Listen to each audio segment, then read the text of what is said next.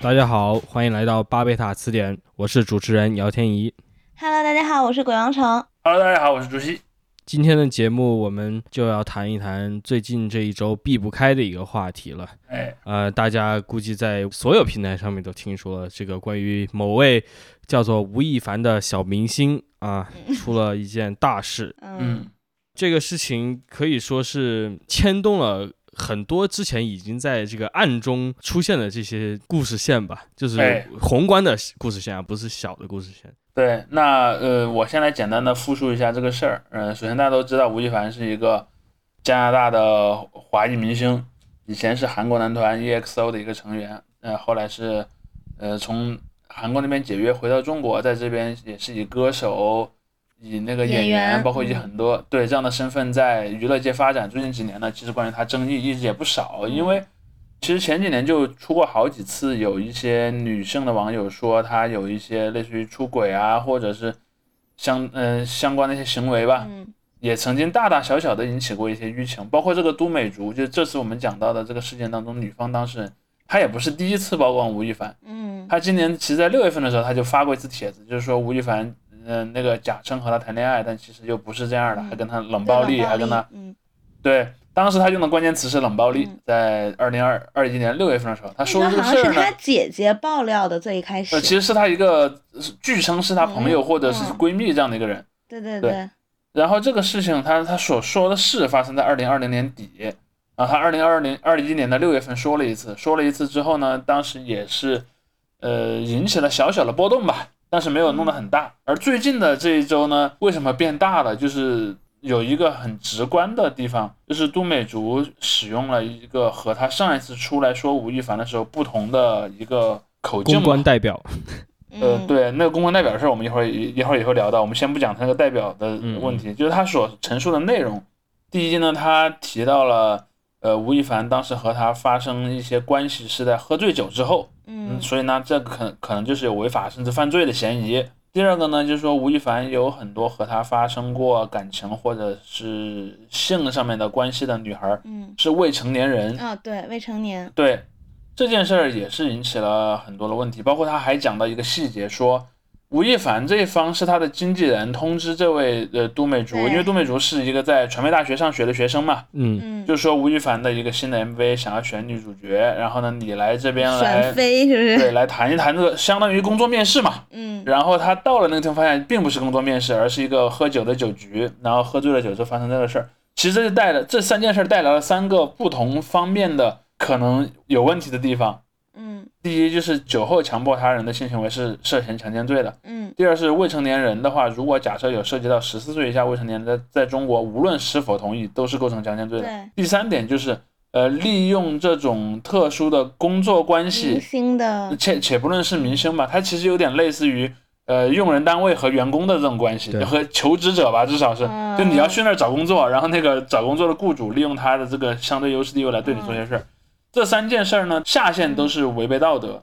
上限呢可能都是涉及到违法甚至犯罪的。嗯而这一次的事情，由于性质很严重，尤其是涉及到那个强奸或者说未成呃年嗯未成年人这个问题，因为现在我们都知道，全世界对于未成年保护都是非常重视的，所以这就带来了很大的问题。然后吴亦凡这方呢，也和都美竹就是这个来揭发他的这个女孩之间就就双方互相有一一大轮博弈吧。嗯然后博弈之后呢，我们会看到网民，从我的视角来看，网民分成了几个不同的阵营，我们一会儿可以分别聊一聊。嗯第一个阵营呢，就是吴亦凡的粉丝。其实我前两天还访谈了几个就是有追星经验的朋友，嗯，但他们自己都不是吴亦凡粉丝啊，呃，他们是追别的明星的粉丝。就是他他们感知当中这件事儿当中，吴亦凡粉丝是一个什么样的状态？嗯、他们说的东西我觉得还还挺合理的呀。嗯，怎么说？就说，嗯，吴亦凡最早的时候他不是 X EXO 的一个成员嘛，嗯嗯然后大家都知道，在男团当中有一个很重要的能卖的人设，就是所谓男友粉嘛。但是肯定他当年在那个里面算是一个队长，然后他长得也挺好看的，嗯粉丝确实也不少。然而从他出道之初，就一直有他在这个感情上有一些问题而闻名。对，所谓的睡粉嘛，嗯约炮，对，包括还有睡还有睡练习生啊，据说啊，就据说他还没出道之前，他就和其他练习女练习生之间有过一些问题，天哪，但那些只是在他们追星圈内不知道。嗯所以这个事情就使得在吴亦凡的粉丝当中，那种对他有他要谨守这个不谈恋爱的限制的规则这件事儿，人们对这个事儿本来就没什么信心。恋爱禁止条例，对，恋爱禁止条例就是大家都知道这是个老惯犯了，嗯，他本来就不会遵守这个规则的，所以选还会选择去粉他的人，往往是由于，比方说就是颜粉，就是这人长得好看，嗯他是有很强的这个心态的。而且后来不是在国内，他回国之后，前几年有一个叫小基娜啊，什么的，对，小鸡对吧呢？以以小基娜为为代表，发生了好几次类似的事件。嗯就是如果还有人对他是有那种他会遵守这个规则的心理预期的话，经过那几次事儿也都洗掉了，，就是每过一次就会吸洗掉一粉是些，不是？每过一次就会洗掉一些。那么如果是现在还留在这儿的人呢，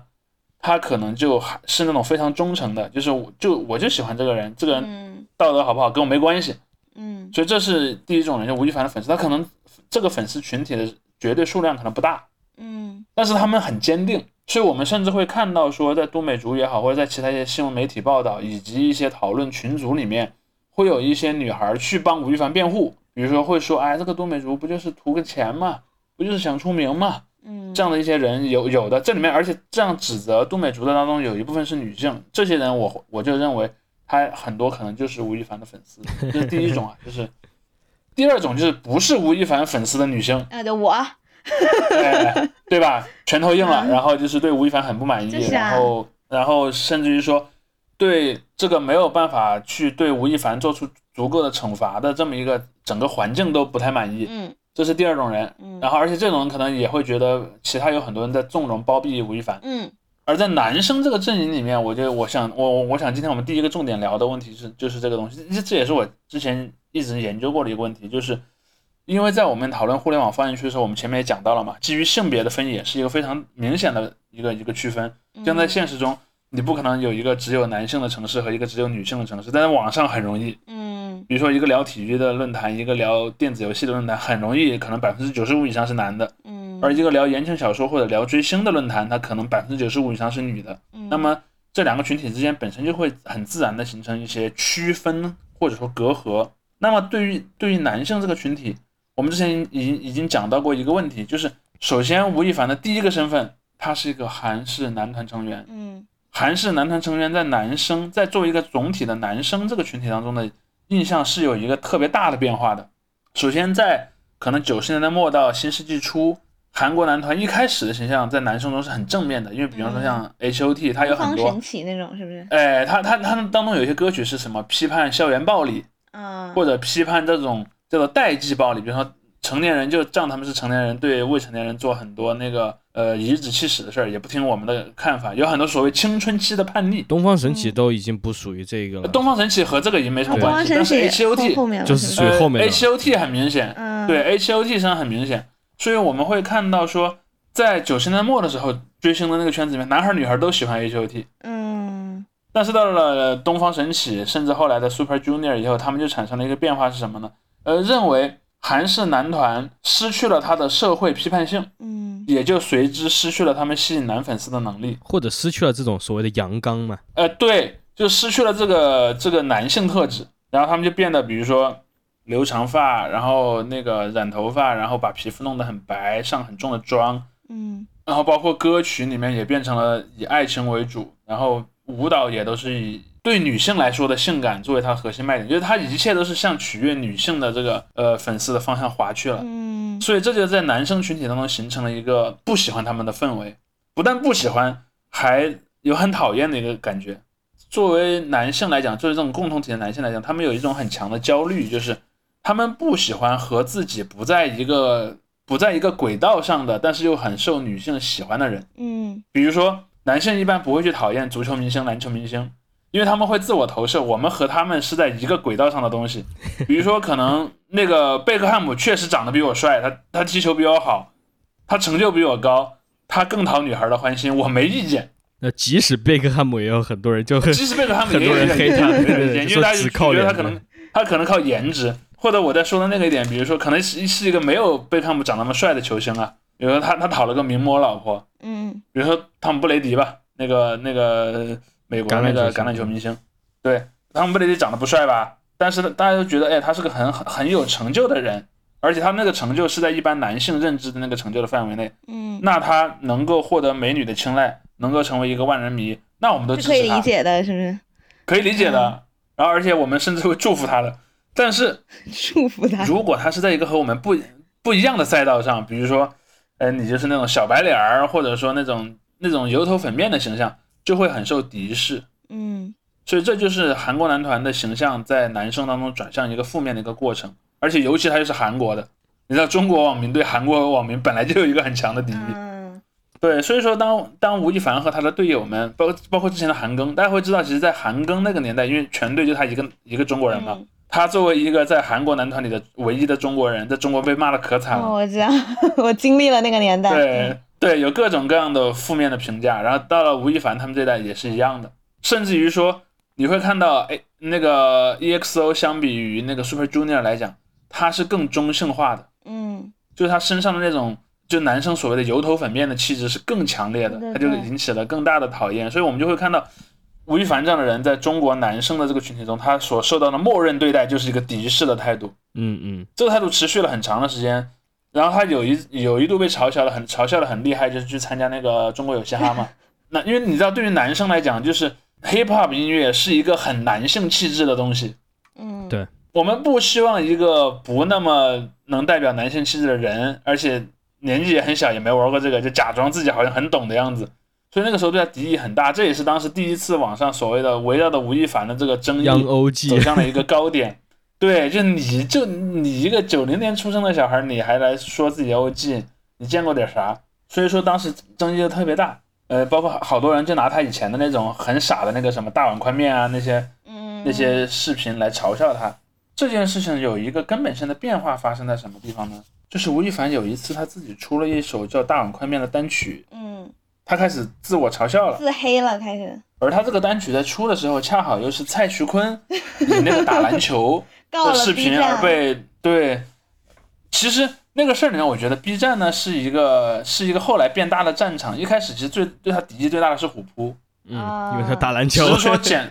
对，只是说剪辑的很多视频恰好是在 B 站发的，因为那个时候那几年刚好在中国很多体育联赛，它有一个就美国那边的体育联赛，其实不光 NBA 啦，包括 NFL，包括说那个 MLB 都做过类似的行为，就他们的市场部可能觉得我们作为美国的体育联赛在在中国，你的用户上限比较有限嘛，可能以前就一帮年轻小男孩儿喜欢。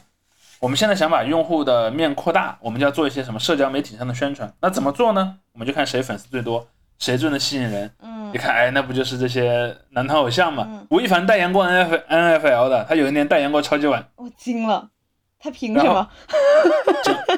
对对吧？你看，你都你都这么 说，那你你你你更能想象那个虎扑老哥会怎么说。嗯而这个事情就是就是在吴亦凡代言那个超级碗的隔年，我记得是，然后蔡徐坤就代言了那个 N B A 的全明星对赛，对那个更炸窝了呀。对，凭什 所以当么？时就是 你会，对，你会看到虎扑和和哔哩哔哩上对蔡徐坤的恶意特别大。嗯，恰好这个时候，吴亦凡就出了一首带有自嘲意味的玩单曲自己的梗的，对，这里面就产生了一个点，就是首先在男生群体里面，敢于自自我消解是一个很好的行为，是一个很容易被接受的行为。嗯所以这就是为什么，呃，之前像什么李毅吧这种吧里面，大家都自称屌屌丝，丝是就包括虎扑的嗯那个网民互相的称呼，以及自称就是 JR。他不光是一个球员的名字，嗯他不光是指 JR 史密斯，他指的是贱人，就是大家互称贱人，嗯包括大学大学那个男生宿舍里面互称傻逼啊，互称什么的，都都都很常见。嗯，所以说，当一个人敢于自我嘲笑的时候，他在男生当中是容易赢得认可的。嗯，而且吴亦凡又很机智的，我不知道他是故意选在那个时间点发还是怎么样，就相当于踩着蔡徐坤上 位嘛。就是很多人就说，这你看，别人来骂你，看，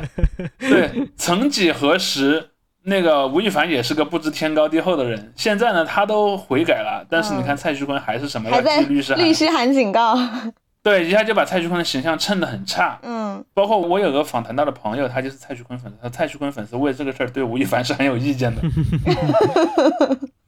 有一种对落井下石的感觉，是吧？是的，所以我们会看到说，在那个蔡徐坤事件之后，吴亦凡的形象似乎又在男生中啊正面了起来，包括他后来去做一些什么、呃球鞋啊，潮牌啊，嗯包括说去做一些呃，当他资历更深了之后，他还是在继续做什么呃说唱音乐之类的东西，嗯就显得他似乎变成了一个男生会多多少少认为他是个哥们儿的形象。嗯这个形象一直持续到了发生这次事件之前，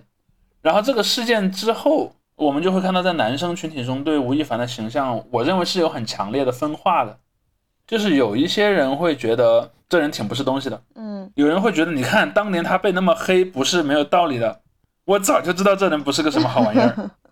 这是一种很常见的观点。但是另一种观点就是，他说我虽然也挺讨厌吴亦凡的吧，但我觉得搞吴亦凡的这些人好像也不是好东挺西心术不正的，也不是什没么安什么好，也不是心什么好是吧人，？嗯没安什么好心。他说，像之前不是有个秦牛正威嘛，嗯那个秦牛正威一开始是先有一些关于吴亦凡的绯闻，就把他这个名字炒得为人所知了。嗯然后他就有了名气，有了名气之后，他可能又去参加什么选秀节目啊，对对参加对一些相关的东西。有人说，你看这人接近吴亦凡，不也是想利用吴亦凡吗？就属于这俩人都不，都不咋地，都不怎么好嗯呃，都不咋地。然后可能很多人会把小基娜也好，包括说秦牛正威也好，包括最近的这个杜美竹也好，都放到这么一个框架下去理解。嗯嗯，甚至有人会会觉得，对于女性在最近若干年在全世界范围内啊，包括像在欧美、像在日韩，包括在中国所发生的女性在关于性侵害这样的一个问题上的积极的发声，嗯视为一个嗯很坏的行为，嗯然后他们就会认为，呃我为了不让这个东西对我们作为总体的男性产生威胁，我虽然不支持吴亦凡吧，但我也不支持杜美竹，我相信会有很多男生会这么想，嗯直男癌了，啊所以这就是一。嗯对他，他但我也不认为就是简单的称之为直男癌是一个呃是一个很好的行为，就他们的行为，他也有他的逻辑的出发点，嗯嗯嗯他嗯，而且他的逻辑出发点也不全是也不全是凭空而来，但是这就是在男生这个视角下对他的变化，然后在女生这个视角下，其实我还蛮想蛮好奇，就是对吴亦凡也好，或者说对这个特定的事儿他的嗯看法的一个发展的脉络。来，对，程程可以来跟我们分上享一下。 我我完全没有代表性，好吗？ 因为我那你对没有代表性，那你可以说说你的看法嘛？嗯，因为我个人就是我一直也都不是很喜欢男团式的那种男生，就是我在这点可能和很多直男很像，你喜欢的是啾啾我那种喜类欢型猛吗？男。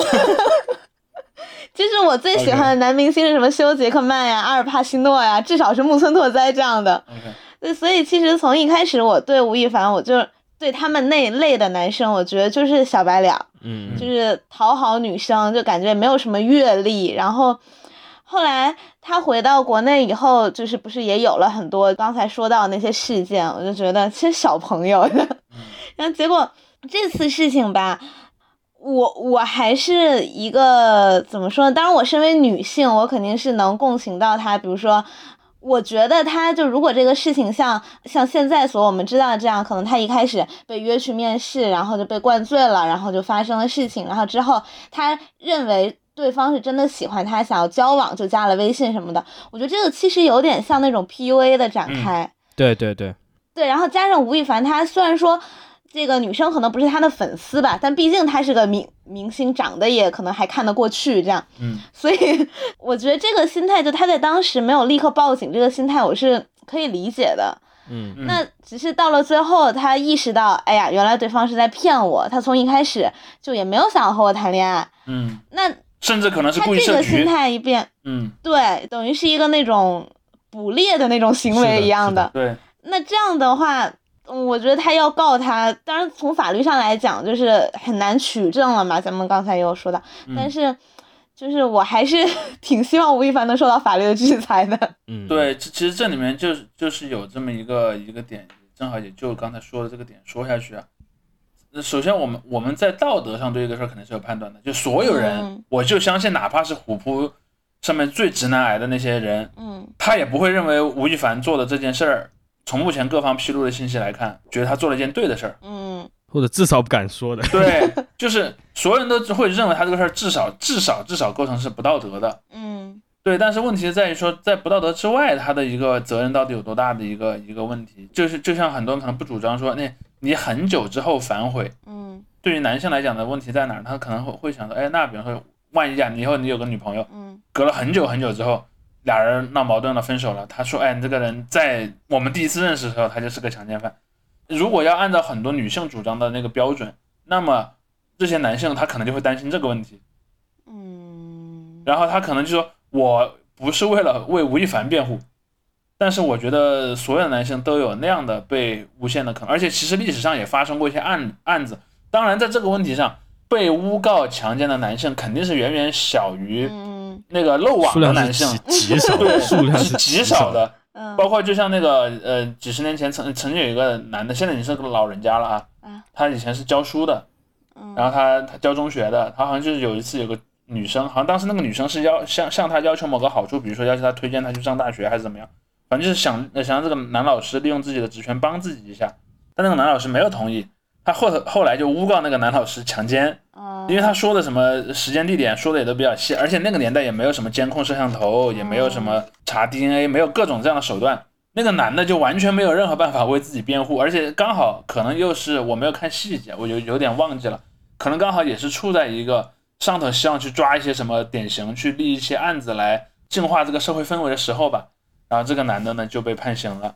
嗯判刑他放出来了。过了很多年之后，他一直在为自己申冤，但是一直也得不到一个呃一个好的结果。问题就在于说，可能呃也许有一百个被放过的强奸犯，但是有这么一个被诬陷的强奸犯，但是一个被诬陷的强奸犯会让很多男生对他产生一很个担心是吧？很担对心，或者说，嗯而而且他会觉得这个东西是很很耻辱的。我我想在这里就补充一个，就是说，嗯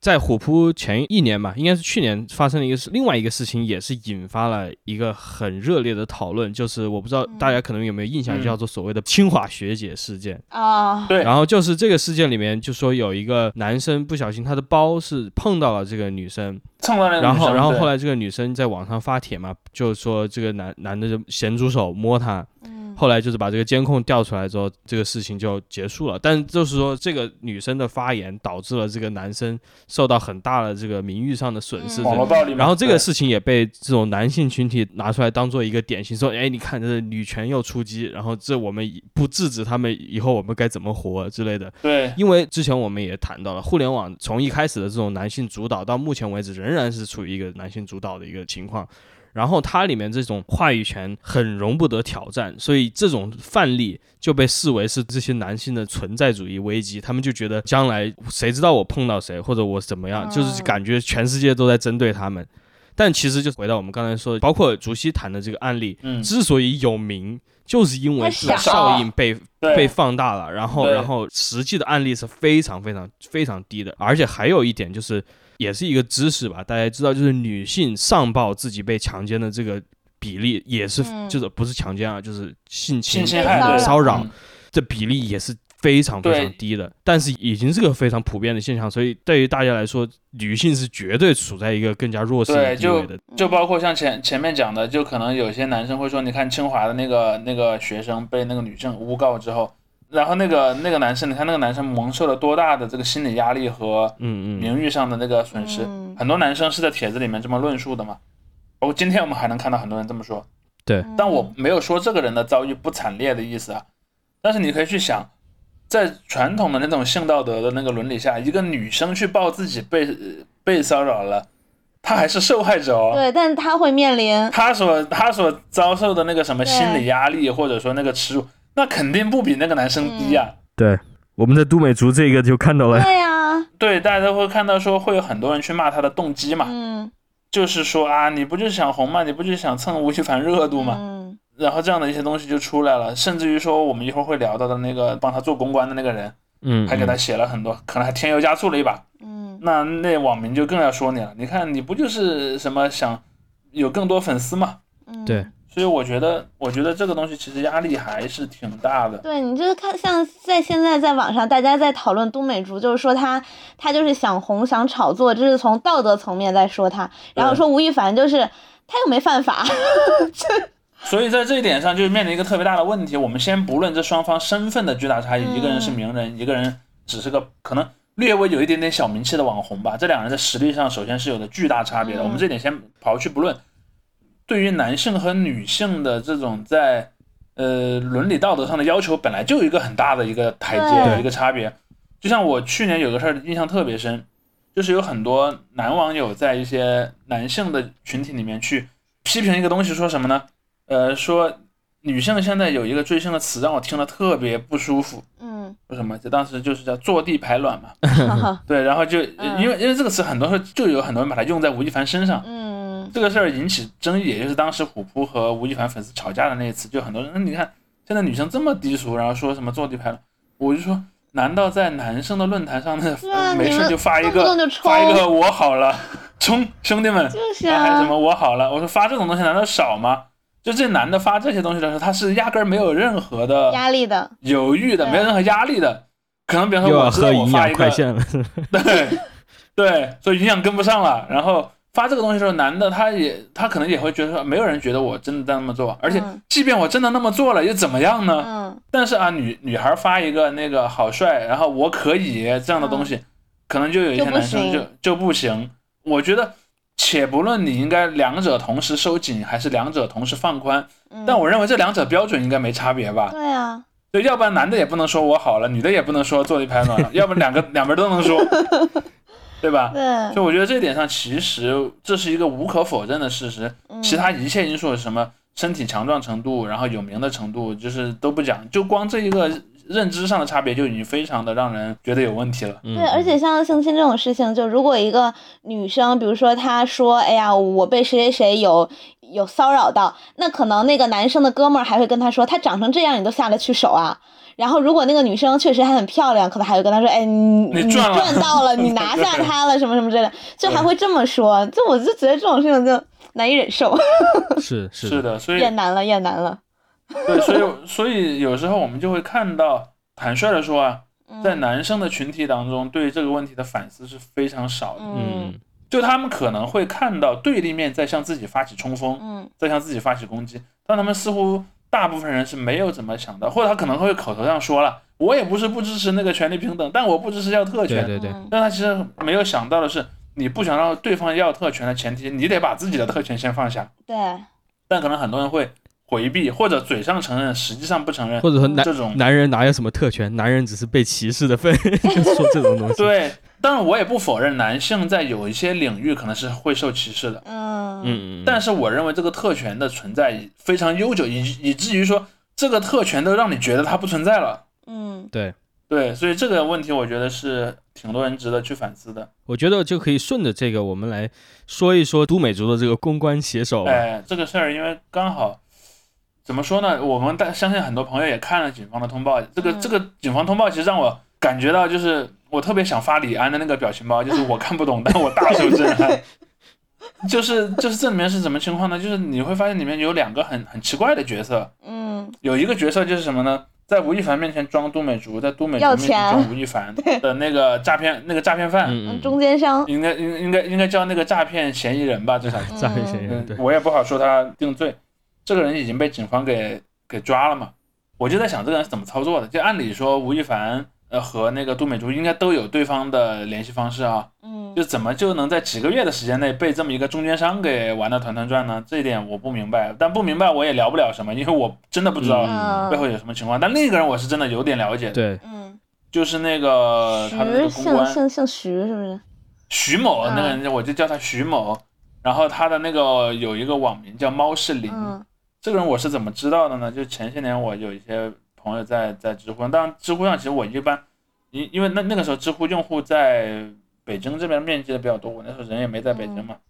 然后我听我很多朋友讲过这个故事，嗯因为昨天一开始这个徐某就是警方通报里面这个自告奋勇嗯说要来帮帮都美竹呃维持正义的这个这个男的这个写手，他先是接受了一个媒体的采访，就是陈述了自己做了一些事儿，嗯然后呢，他又自己在自己，他应该是新申请的一个微博号，因为那个微博我昨天还看了一下，就四条微博，然后他又来讲了一下自己的心路历程。其实昨天我在不知道这个人是谁的前提下，我看完这个访谈和他自己发的微博，我就觉得这个人应该不是个什么擅特长别是正经的不是？人，不是个什么善茬。我为什么这么判断呢？因为第一点就是他接受太采，快了，嗯他他呃快不快我都我都不管，因为干他这行，他就是做这种什么网络炒作起家的人，嗯，他快是他的基本素质嘛。什么鬼？嗯对，就是呃，就是我觉得让我觉得很意外的东西，第一个就是他在呃陈述这个过程中呢，他说首先这里面有任何的问题都是杜美竹的问题，嗯嗯嗯就说比如说我如果里面有一些呃事实陈述和真实情况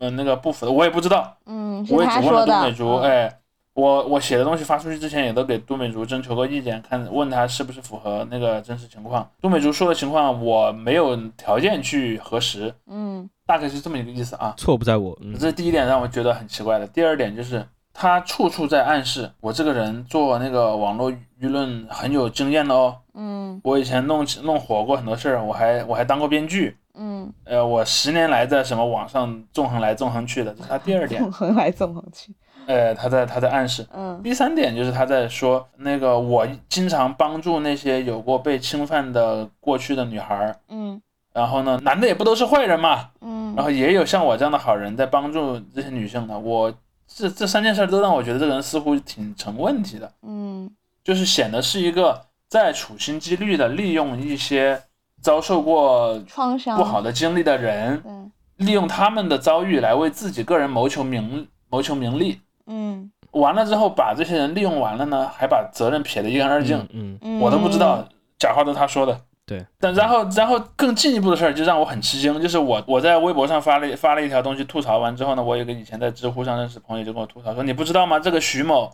就是前些年在知乎上曾经引起过很大争议的一个叫做猫步群的人。嗯呃，我对这个名字有点印象，我昨天又去查了一下几个朋友，包括我也问了一些人，这个人是怎么情况呢？就是他，就警方说的话的确是呃很准确啊，就说他呃没考上大学，然后上了个民办高校，但后来他也没好好上学，上了一年就退学了，然后在就在社会上混。然后他确实是以前注册了一个知乎的号，他注册那个知乎号以来呢，他就一直自称啊是个搞心理咨询的，嗯然后他还写了一些那种就是有点儿有点儿耸动的那种心理咨询师的生活啊嗯。那样的东西。你知道，就是在大概可能六七年前的知乎上的氛围还是比较纯粹的，就那个时候那时候还没有就是泻如药果是吗？那时候已经卸腰了，呃有倒是有泻药这个说法，有有是有，但是如果你上去就敢说啊，我要分享我现编的故事，那肯定很多人会怼你的。嗯那就是这个猫步群，就这个徐某，他当时写了有一篇影响很大的，就是讲那个心理咨询的一个东西，但它里面有很多 bug，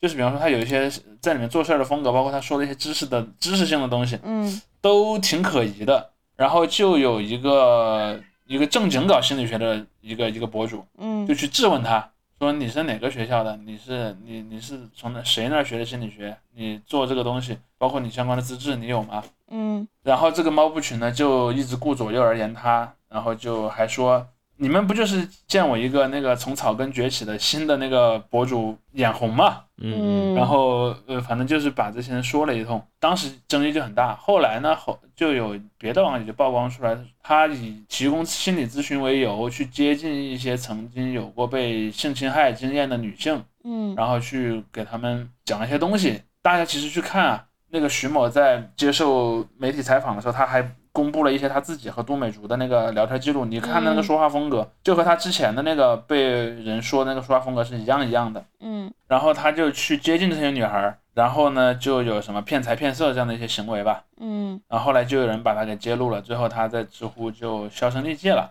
所以我们再把这段故事和他最近又出现在都美竹的故事里这个事儿接上了，你就会看到非常的无缝，就他干的事儿逻辑是一样的，就是我要为受过侵害的人提供帮助，嗯只是他给自己的那个定位呢，从心理咨询师换成了那个公关顾问。嗯他经常不是标榜嘛，我每天都和都美竹聊两三个小时，然后什么安慰她，然后包括问她一些遭遇的细节，然后帮她写一些可以去伸冤的东西，就全是一样一样的。嗯最后他甩起锅来，那肯定也是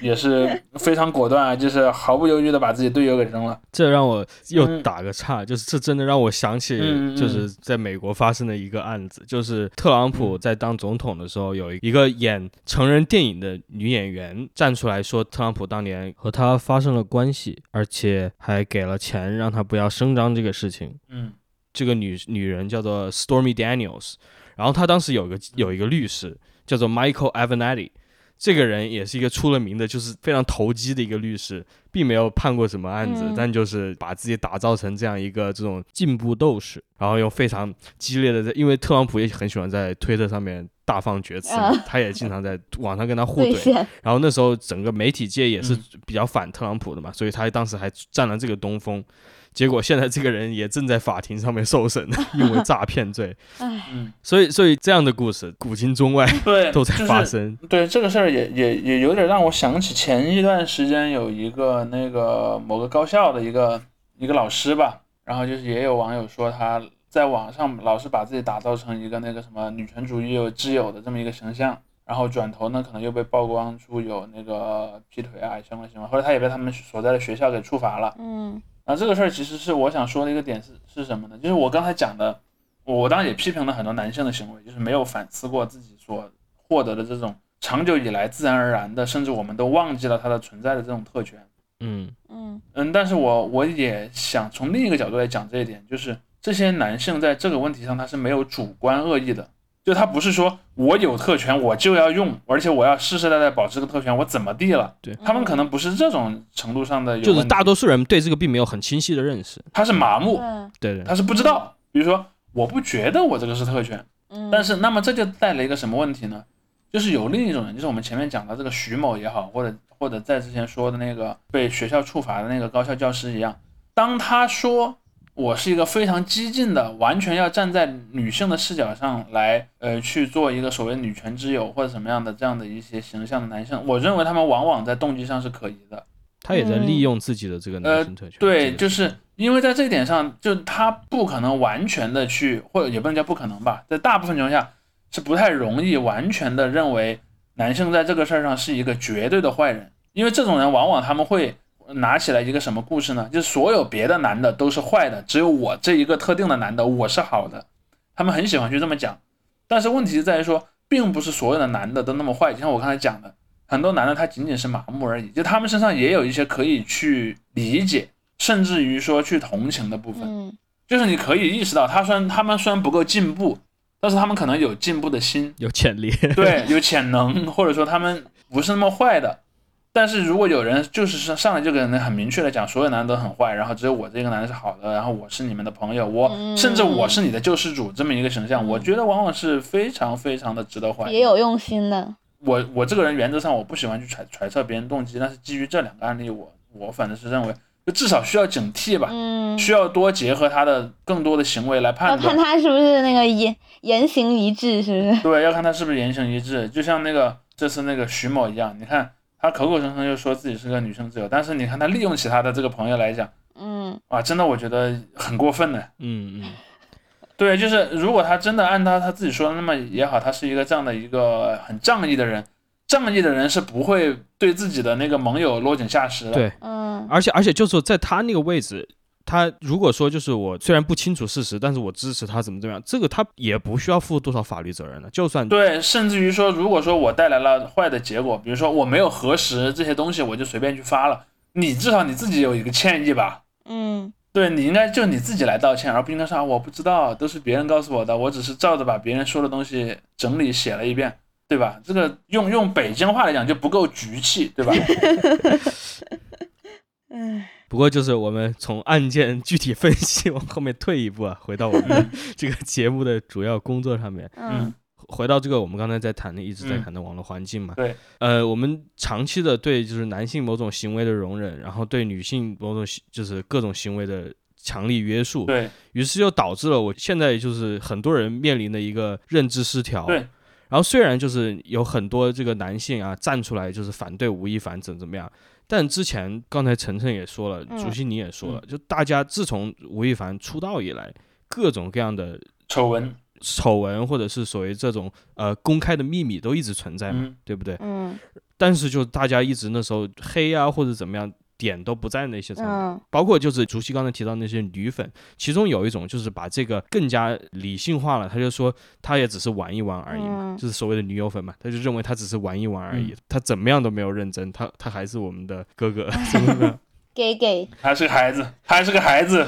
对对对，这样的情况它它仍然存在，所以今天大家能站出来，也得反思一下，就说你过了这么多年了，就为什么嗯，他还是能够直到今天才会倒下或者怎么样，嗯也还不一定但倒下。我觉得吴亦凡的粉丝他们有一个，嗯、有可能是这个原因，就是像刚才竹溪说的，他们是被洗过的。那他所在的就是 EXO 或者他们那个经济团，哎，其实应该叫 XO 对吧 XO e 好像不发音应还该是读怎成么样？ EXO，就是如果你啊读对中文字母读就中文字母是对的 EXO，然后如果你按照它的，我只知道嗯对 XO 叫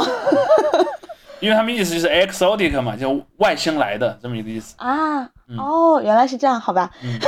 对，因为他们那个团，他们那个团队一直都是用一种虐粉的方式，对，所以这个粉丝他的粉丝就是以一种我要保护他他的。认知会慢慢的改对，变他。就说他对他就是无辜的，他被公司那个剪 part，然后删镜头，他只有我们啊了。对，然后被被队友对排挤，或者是什么被对家的粉丝黑，或者什么样的。他可能是女友粉，也可能是妈妈粉或什么的，谁知道呢？嗯反反正就是一种要保护他的那种有点圣母的心态。嗯，嗯对所以在这个事件里，他就会觉得，哎呀，他就不懂嘛，或者就算他犯了错，我们也要原谅他，就会这样。嗯，他只是对个，三十我就岁的觉得孩子，这种心态，我就觉得，而且就是吴亦凡他在那个聊天记录里面，他不是说什么我就是比较孩子气什么什么之类的嘛？对，我想说，一个真的孩子气的人不会说自己孩子气的好吗？真孩子气的人是不太自知的。他会说：“哎呀，其实我很孩子气吗？这这玩啥呢？对气死我了！”就会说自己孩子气的人都是来利用孩子气这个人设了。对你就像那个男的说：“我我就是要帮女性，他就是要利用这个人设去做什么事情。”是嗯气的，死我了。所以呃所以这其实也是我一直个人的一个观点，就是，嗯但我可以理解现在人的生活节奏很快，尤其是在咱们这个东亚文化这个氛围、嗯氛围里面，就你看为什么韩国日韩国和中国这种情况很像呢？就是在中学的阶段，学习压力也很大，嗯然后整个社会对于这种就是小孩不应该谈恋爱，尤其是小女孩，嗯对吧？就是我认为很多女性她之所以会那么的喜欢这种追星的氛围，在于追星这个氛围给了她一种安全的，嗯，然后一种轻松的，类似于感情投射的东嗯西。而这个东西，呃老有人说不对啊，说什么哎，现在叉叉叉叉又饭圈化了，对吧？我们经常看到这样的帖子，嗯意思就是说饭圈化就是原罪，就是坏的。但即便你认为饭圈化这个事情带来了坏的结果，就像类似于吴亦凡所牵涉进的这一系列的争议，姑且不说是不是犯罪，至少是争议吧。嗯这样的一个程度的情况下，你会发现，其实饭圈思维是切切实实的造成了很多坏的结果的。对啊但是问题在于说，你去骂这些小孩儿干嘛呢？嗯就你说，如果这些小孩在他们的青春期，在他们人生中的一个那样的阶段里面，有人能够跟他们讲感情是怎么回事儿，有人能够不反对他们任何的，就不是一刀切。嗯比如说你，你如果父母跟他们是一个沟通的心态，就是你可以，你有谈恋爱的权利，但是我们可能说，基于你现在的这个要要要上学，或者有一些情况，或者说你的人生这个阶段还不能建立很稳定的感情，嗯我们会给到你一些建议。如果人们都是这么去讲的话，那小孩也就不会天天的悄咪咪的在自己的手机上 那个追星的明星的 app，对，或者对对是对他就没有那样的需求了。就你真正的问题是，你要把这个，你如果真的觉得饭圈是一个坏事儿，你应该是解决这个产生这种坏的呃原因需求的嗯根源。嗯对你不是老是去打这些受害者啊，对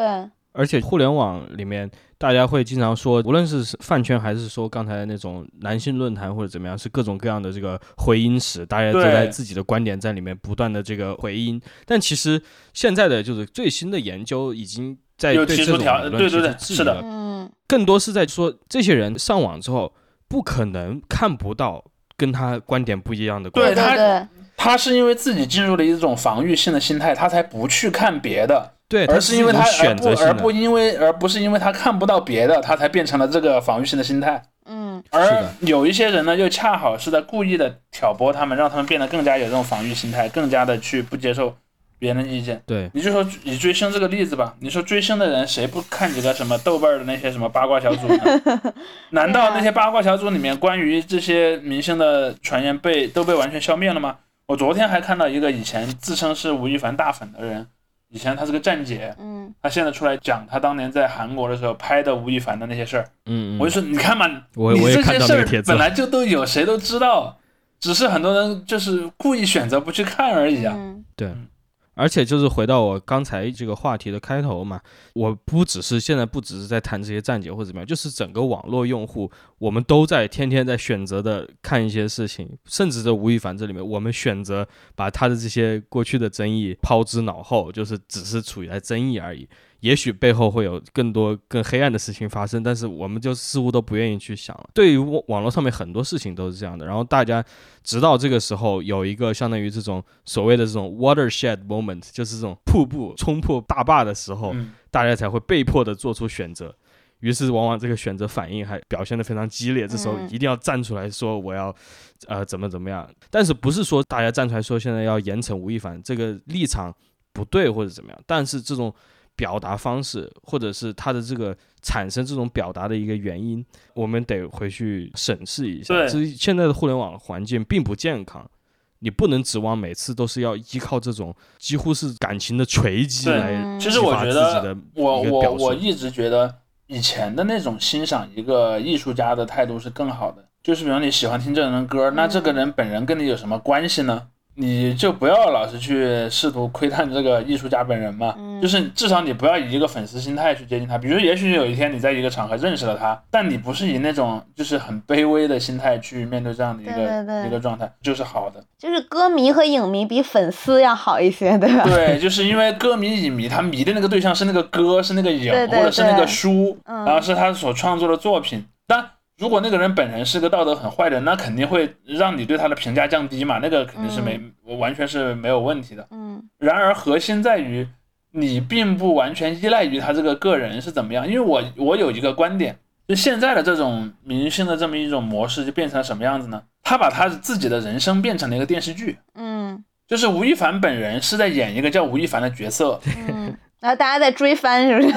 对，就是你在天天，比如在微博或者在真人秀，或者可能包括站姐拍的那些图，包括他可能接受一些访谈， 嗯这个东西是吴亦凡和他的经纪团队去试图营造和表演的一个东西。嗯而只有当他真正退到了公众视野之外，比如说深夜里他约了几个狐朋狗友在家里办酒局，那个时候他才真正的退下了他演员的那个身份，变成了嗯他自己。但是这里面就有一个问题啊，吴亦凡所演的那一部分的东西，首先呢，他当他演的电视剧那就更是演的东西了。我就讲了，吴亦凡所演这个真人秀就是所谓的《楚门的世界》这种感对，觉。我刚才想《楚门的世界》了都。对吴亦凡所演出的这个《楚门的世界》，对于他个人来讲，他知道这是演的，嗯但是你得想啊，对于那些真心实意的喜欢吴亦凡的粉丝来讲，那些粉丝不知道自己是演员啊，嗯对他们来讲，这个东西是真情实感的。但是我想做的一个事情就是，我们需要把这一层窗户纸给它捅破。你得一个东西扔到天上，发现那个布景的灯掉下来了，你知道这是一个布景，这是一个假的东西，但你还是可能从当中得到一些感动，就是就像我们去看话剧一样，对，你知道话剧是假的，但你不妨碍你为话剧感动，嗯但是你知道话剧是假的，嗯所以我认为我们应该知道，在当下的这个，尤其是社交网络这么发达的前前提下，人们对于娱乐明星的创作，就娱乐明星的这个创作行为已经发生了巨大的改变。我认为我们对这一点的警惕心还不够高。就是对人人设这件事情就很恐怖，对他们都给自己造了一个，就是我就是一个这样的人，对然后这个人设往往是很单薄的，就其实咱每个人都不是那么你一两个词儿就能概括出来的，是的，但是他他等于他把自己的性格给扁平化了，那就变成我只喜欢他这一点。那如果要是他有一些复杂的层面，可能就会选择不看，或者就很容易的就有一种很激烈的那种崩塌的感觉。而这里面还有再加上我们之前谈到的一层这种男性特权，就是你这男性的话，在社会上整个就是可信度嗯更高，人们更加对趋对向对于对相对信男性的表演，所以他可以把这个表演维持的更久、更有力。然后刚才说到这些丑闻啊等等，我又想到在美国同时现在正在发生的一个事情，也是一个平行吧，也算是一个平行的两件事情。嗯一个是关于迈克尔·杰克逊的事情。嗯，迈克尔·杰克逊爆出了非常大的丑闻，在他还活着的时候啊，嗯就说他恋童的这个事情，嗯我知道包括前前两年有一个纪录片在拍。然后他这个仍然有很多人在为他辩护，嗯这个事情没有一个，我只能说没有特别的定论了，嗯至少就是双方各自的就说还辞。没宣判呗，但是对等于对他的整个就是辩护力度非常强，出于他的这个地位嗯啊，流行之王，你不能让他倒，他不能啊倒。但是同时在发生，现在正在发生的一个事情是什么呢？是这个小甜甜布兰妮，啊，她在为自己她争取这个爸爸对监护权，嗯因为他的父亲一直以布兰妮有精神问题为由，嗯是作为一个监护人的角色在推，可以代替他行使各种各样的嗯法律上的决定，然后对他造成非常大的这个心理和这个身体的创伤。嗯他现在在告这个，但是为他辩护的人非常有限，大家可能会在网上偶尔发发声，就是大多数人都估计不知道这个事情。嗯而且你对比一下，就布兰妮当年的这个被恶评呐、嗯或者怎么样的一个一个形象，她被塑造出来的一个形象，你就会发现这个舆论对于女性。她什么样的表现会支持，什么样的表现会被批评，然后，然后再相对于迈克尔·杰克逊，就是人们对男性的这个宽容度有多对大，你就可以看那个非常鲜明的对比。尤其是那种年龄比较小的女明星，因为她往往就会被认为你应该是一个遵守小孩儿一样的那种，你要有小孩儿一样的单纯的这么一个一个东西，这反而会带来很大的心理上的困难。嗯就是布兰妮什么把自己头发剃光啊，或者是因为吸毒的事情被抓了之后，大家铺天盖地地就说啊，你这个女的疯了。嗯，这个女的失去了理，但是她就从来不会说，哎呀，这个人家也有苦衷啊，她什么家庭怎么怎么样啊。我们会比如说一谈到迈克尔·杰克逊，他的这些各种各样的对喜欢小孩啊怎么样，就说，哎，他小时候出生在一哎个对对家他庭非常严，他有就他爸爸嗯虐待他怎么怎么样，导致了这个。但是对于布兰妮，从来就几乎不讲这些。嗯直到今天仍然是这样，所以这个现象真的比大家想象的要普遍一点。吴亦凡这个事情在现在可以是暂时在我们这里当一个镜子，嗯，然后我们也希望就是通过这个是一个教育大家的一个机会。那这个词用的不是很好了，就是告知大家就是这些事情，嗯，它的历史比我们想象的要长的很多。嗯是的然。后大家这种保持沉默的态度也长的很多，这一点是非常值得反思的。嗯当然了，我我也觉得有一点就是说需要去对这些问题思考更多的，可能很多人并没有听我们这样的节目，或者没有 读，发给他们，或者没有读相关的书，嗯嗯，嗯，但是我其实还蛮建议说，如果各位听众身边发现自己的一些亲友啊或者什么的有类似的困扰，我觉得可以让他们多思考一下这样的一些问题，嗯嗯，就是对于我们所身处的这个社会当中的一些从文化意义上所形成的一个权力结构，这个权力结构可能不像一般我们认为的那种公共权力那么硬，嗯但恰好是因为它软，你容易忽视它。嗯，对，对，所以我们就要包括自己吧，自己要多反思这种问题，包括如果嗯碰到身边的朋友碰到这方面的困扰，也要多帮助他们。然后你想，如果你真的是一个他的朋友去帮助他，那肯定就他就不会碰上去认识了一个徐某这样的一个情况，对吧？嗯对，而且就是身边的人，别人之前网上发个笑话嘛，就是说这个互联网已经把大家割裂到一个什么程度，就是我的亲人遭受了什么问题，于是我要发一条微博说等子弹飞一下。嗯，就是有些时候你不是说你要去真的为人家挡枪嗯或者怎么样，你不至于要做到那个，但是你你要给这些受害者或者是他们至少目前自称的受害者，你要为他们提供一定的支嗯持，是的，你要让他们至少在一个跟被指控方在一个平等的一个平台上面也处也许在有也一许在定的钱这个方面平等不了，但是让他在心理上以及说在对在对这个自我认知上，至呃发少生了对，权利上，是的，对对对，所以就就是我虽然不是一个那么女权的人啊，就就可能和很多人比起来，因为我因为我有些地方也很直男嘛，比如说我就是喜欢猛男的， 就像这种，对，但是就是现在的网络有有有时候还是让我觉得怎么说呢？我觉得那种就是作为女性很可能有点过度或者是强烈的这种反抗是有很大的必要的。就如果我们真的就是大家都像像理中客那种很理性的，就是我们就是要平权，我们就要怎么样，那其实是没有效果的，我感觉。是的。就是而且这个声音是会被压下去的。是的，是的，而且各种各样的界限划分，你这时候就陷入了一个像那个陷阱一样，你大家都在说，哎，我的权利精确到这里，嗯这里怎么样？对大家都对在对对对都在抠这些东西了，就并没有在进行任何实质的行动。是的，嗯，而且像我看游戏直播嘛，什么就是其实大家看到女主播和男主播也是差别那可不非常大。 那可不，同样是玩游戏，你你女主播如果就是不露露脸呀，然后说话不大大舌头啊，不捏着嗓子啊，那那可能就没啥人嗯气。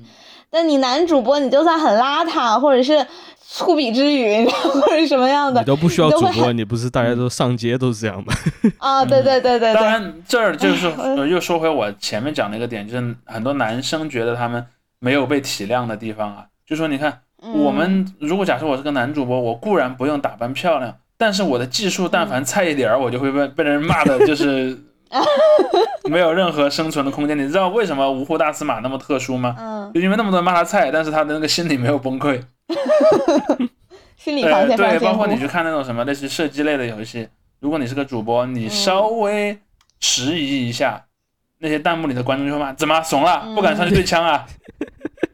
对，就是证明它确实是个问题。这是我之前讲的，就男性并不是没有面对自己的问题，男性有很多自己的问题，嗯，对对对，只是说他们很多时候也不好意思讲自己所面对的这些这些。对，其实就是这个天平的倾斜，其实给给双方哎嗯都是、对，肯定都是有坏处的，但只不过就毕竟我们是被压哎，迫的对，一而方嘛，且而且我 事实上觉得说，对于男生来讲，你更多的去帮助女性创造一个更好的环境，其实对你自己是有利了。从是的中长期来看，对，嗯是的， OK，那我们今天的节目，对，先差不多时间聊到了这儿。对，呃，我们因为之前在小宇宙上面就个别话题也受到了非常热烈的响应和回复，所以我们也希望就是嗯这种也是对于大家来说可能比较关注的话题啊，或者大家比较有观点的话题，我们也希望大家能够积极的嗯和我们互动，我们也想听就多多留呃，言，听一下大家说的。然后我们毕竟现场录的这些东西也都很多及时的东西，有些可能没有想到啊，或者怎么样，也欢迎大家指出，我们也对，在想跟评大论家区交流。里盖盖 楼，然后多交流一下。嗯，是的，是的，那可以骗一波弹幕可以，吗？可以， 加油加油， 故意说很错的那观就不点，行， 做人还是要有局气，是吧？嗯，确实确实，嗯，好的好的，那今天我们就先聊到这儿。 ，OK，嗯，再嗯见，大家大再家见。拜拜。 The prophet ain't a prophet till he asks you this question. When shit hit the fan, is you still a fan? When shit hit the fan, is you still a fan? Won't you look to your left and right? Make sure you ask your friends.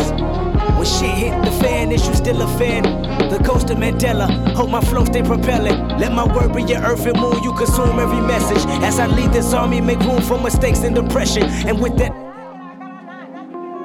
do you believe in me? How much you believe in her? You think she gon' stick around if them 25 years occur? You think he gon' hold you down when you down behind bars hurt? You think y'all on common ground if you promise to be the first? Can you be immortalized without your life being expired? Even though y'all share the same blood, is it worth the time? Like who got your best interest? Like how much are you dependent? How clutch are the people that say they love you and who pretended? How tough is your skin when they turn you in? Do you show forgiveness? What brush do you bend when dust in your shoulders from being offended? What kind of den did they put you in when the lions start hissing? What kind of bridge did they burn revenge on your mind when it's mentioned? You wanna love like Nelson, you wanna be like Nelson, you wanna walk in his shoes, but your peacemaker.